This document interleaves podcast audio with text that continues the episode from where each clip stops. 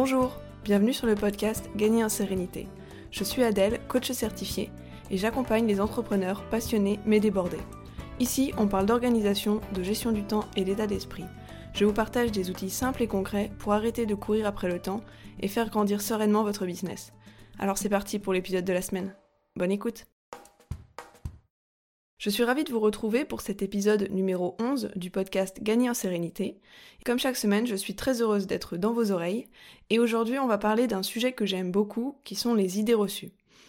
Il y a des phrases que j'entends ou que je lis régulièrement autour de moi et les personnes qui me les disent ou qui me les écrivent sont sincèrement persuadées de la véracité de ces phrases alors qu'en fait elles sont fausses. Et pour vous éviter vous aussi ces pièges, je vous ai fait une petite compilation en vous expliquant à chaque fois ce que j'en pense. Cet épisode, il est un peu spécial parce qu'il sera en deux parties. Comme je vous l'ai dit, démonter des idées reçues, c'est une chose que j'adore et j'ai pas pu me résoudre à me limiter à moins de 20 minutes parce que je veux pas faire non plus des épisodes trop longs parce que je sais que votre temps est précieux. Sinon, vous seriez pas sur ce podcast. Donc, j'ai décidé de le diviser en deux parties. 8 idées reçues dans cet épisode, l'épisode numéro 11, et 8 idées reçues dans l'épisode de la semaine prochaine, l'épisode numéro 12. Mais pour commencer, c'est parti avec les 8 premières idées reçues. Idée reçue numéro 1. Il y a des personnes qui sont organisées, d'autres qui ne le sont pas. C'est comme ça et on n'y peut rien. Cette idée reçue, je l'entends parfois sous une autre forme qui est je n'arrive pas à m'y tenir, ça ne marchera pas pour moi. Et je voudrais le dire clairement, pour moi, tout le monde est au moins un minimum organisé. Il vous est déjà arrivé d'ouvrir le frigo, de voir qu'il était vide, d'aller au magasin et d'acheter de quoi manger. Je pense que c'est arrivé à tout le monde. Et ce jour-là, en fait, vous êtes organisé. Vous avez trouvé le temps pour faire une action utile. Et vous est aussi déjà arrivé de prendre un rendez-vous quelque part et d'y aller. Ce jour-là encore, vous vous êtes organisé. Et même si c'est qu'un tout petit peu, je vous assure que vous êtes toutes des personnes organisées. Alors il y a des personnes qui trouvent spontanément leur manière de s'organiser, c'est eux qu'on appelle les gens organisés, mais en fait tout le monde en est capable. Si ça ne marche pas pour vous, c'est que vous n'avez pas encore trouvé le bon système. D'ailleurs, moi je fais partie des gens qui sont pas spontanément organisés. Contrairement à mon mari, que je saoulais euh, parfois, ou souvent, avec mon bazar et mon retard permanent. Mais si aujourd'hui mon métier c'est d'aider les autres à mieux s'organiser et à mieux gérer leur temps, c'est parce que j'ai appris. Et c'est parce que j'ai compris qu'être organisé c'était pas quelque chose qu'on est ou qu'on n'est pas, c'est quelque chose qu'on apprend. Et je voudrais rajouter quelque chose là-dessus, c'est que penser que vous êtes des personnes pas ou peu organisées, c'est une pensée identitaire. Une pensée identitaire, c'est ce qu'on se raconte à propos de soi, c'est une image qu'on a de soi, et c'est normal euh, d'avoir des pensées identitaires. On a tous une identité qu'on s'est construite, mais ces pensées identitaires, ce ne sont pas votre identité. Et d'ailleurs, une pensée, vous pouvez la changer. Être organisé, ça s'apprend, et modifier sa pensée identitaire, ça se travaille.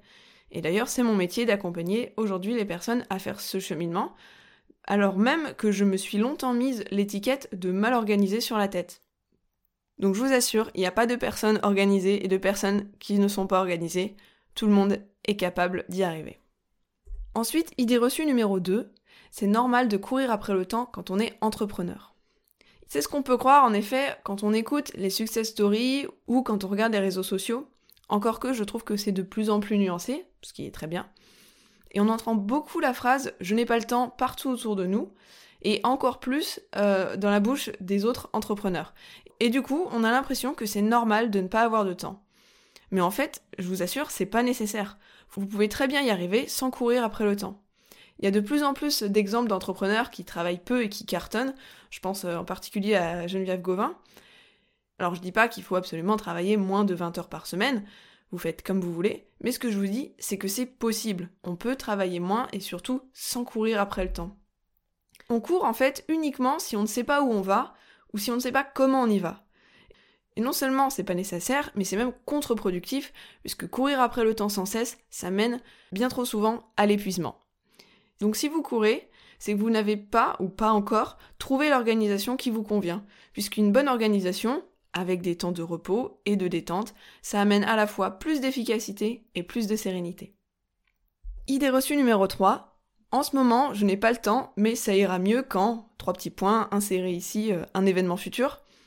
Je crois que de toutes les idées reçues que j'ai listées, c'est la phrase que j'entends le plus. Et alors, soyons clairs, il y aura toujours quelque chose qui viendra s'ajouter et qui fera que dans le futur, vous n'aurez pas plus de temps que maintenant. Repensez à toutes les fois où vous vous êtes dit j'aurai le temps, quand, etc. Et je suis quasiment sûre qu'en regardant dans le passé, vous constaterez que finalement, vous n'avez pas eu plus de temps parce que vous avez eu d'autres choses qui se sont rajoutées sur lesquelles passer du temps. Et je vais vous dire, c'est pas une mauvaise chose du tout, hein. au contraire, c'est même une bonne nouvelle. Ça veut dire que votre vie, votre business est fourmi de projets, et ça c'est génial. Mais juste acceptez l'idée que vous n'aurez pas plus de temps dans le futur. Si vous êtes débordé maintenant, c'est justement maintenant le meilleur moment pour apprendre à en gagner. Il faut voir l'organisation et la gestion du temps comme un investissement. Vous investissez un peu de votre temps pour en gagner beaucoup plus par la suite. Donc si vous dites que vous n'avez pas le temps de vous organiser, c'est maintenant le meilleur moment pour le faire. Vous n'aurez plus de temps dans le futur que si vous mettez en place une bonne organisation et un bon système de gestion du temps. Pas quand un événement sera passé, quand ce fameux trois petits points sera arrivé. Idée reçue numéro 4, qui est elle aussi très répandue, l'organisation bride la créativité et empêche la spontanéité. Il est assez courant de penser que l'organisation, la planification, la rigueur, euh, tout ça, ce ne soit pas compatible avec la créativité, qui, elle, ne peut pas se prévoir et qui surgit à tout moment. effectivement, peut-être que vous l'avez expérimenté par vous-même, mais en fait, si ça vous est arrivé, c'est pas parce que l'organisation tue la créativité, c'est parce que le système d'organisation que vous avez expérimenté, il n'était pas adapté à qui vous êtes. Si votre organisation votre gestion du temps euh, vous bride, vous contraint, bloque la spontanéité, alors ça ne peut pas fonctionner.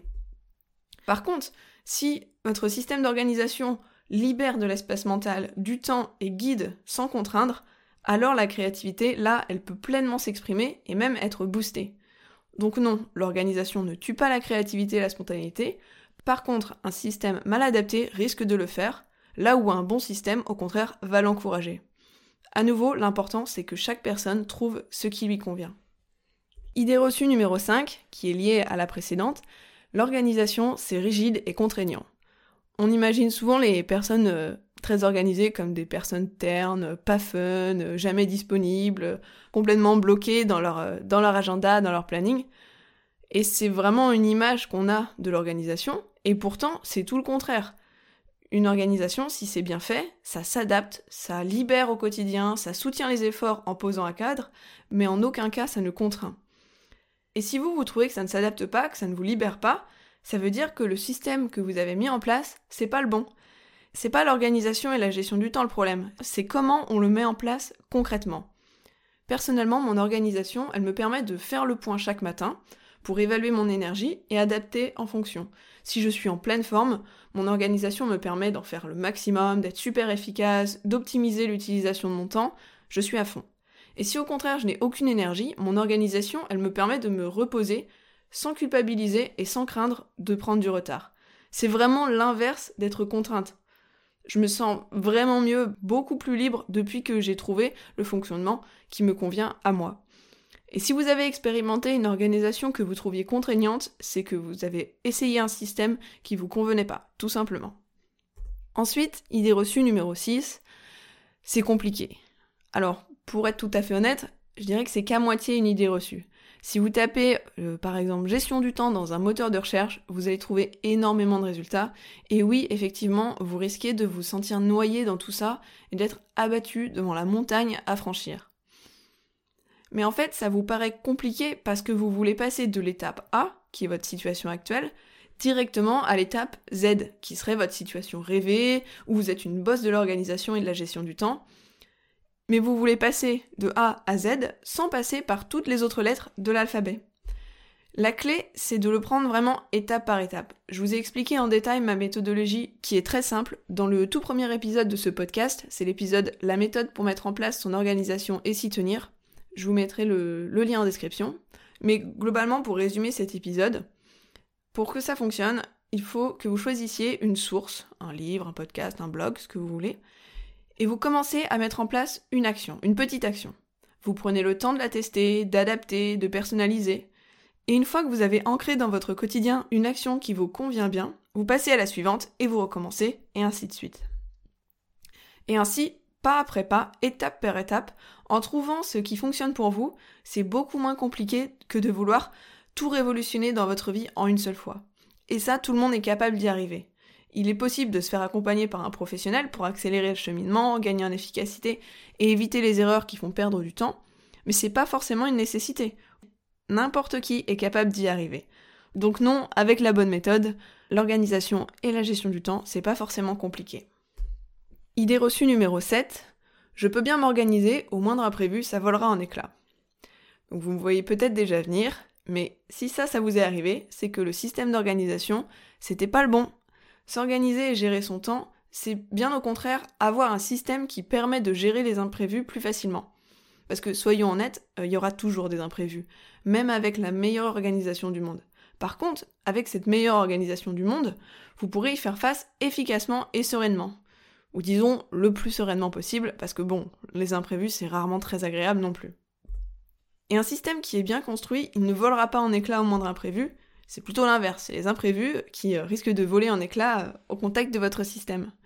Mais bien sûr, la condition à ça, c'est d'avoir pris le temps de mettre en place un système d'organisation et de gestion du temps qui est au service de votre quotidien et qui vous convient.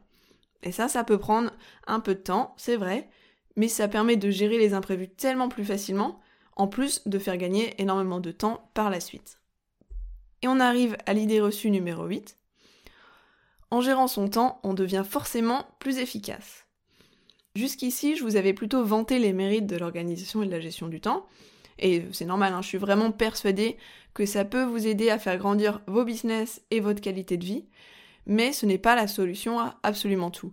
Et justement, on s'imagine souvent qu'avec une organisation, une bonne gestion du temps, on deviendra plus efficace. Alors oui, ça aide, mais ce n'est pas une condition suffisante. Pour être plus productif, plus efficace, il y a d'autres paramètres qui rentrent en compte.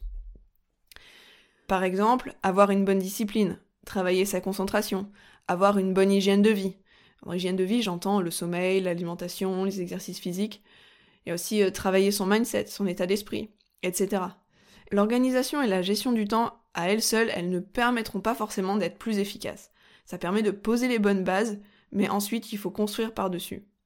Et d'ailleurs, être plus efficace, c'est pas forcément la raison pour laquelle on voudrait euh, mieux s'organiser.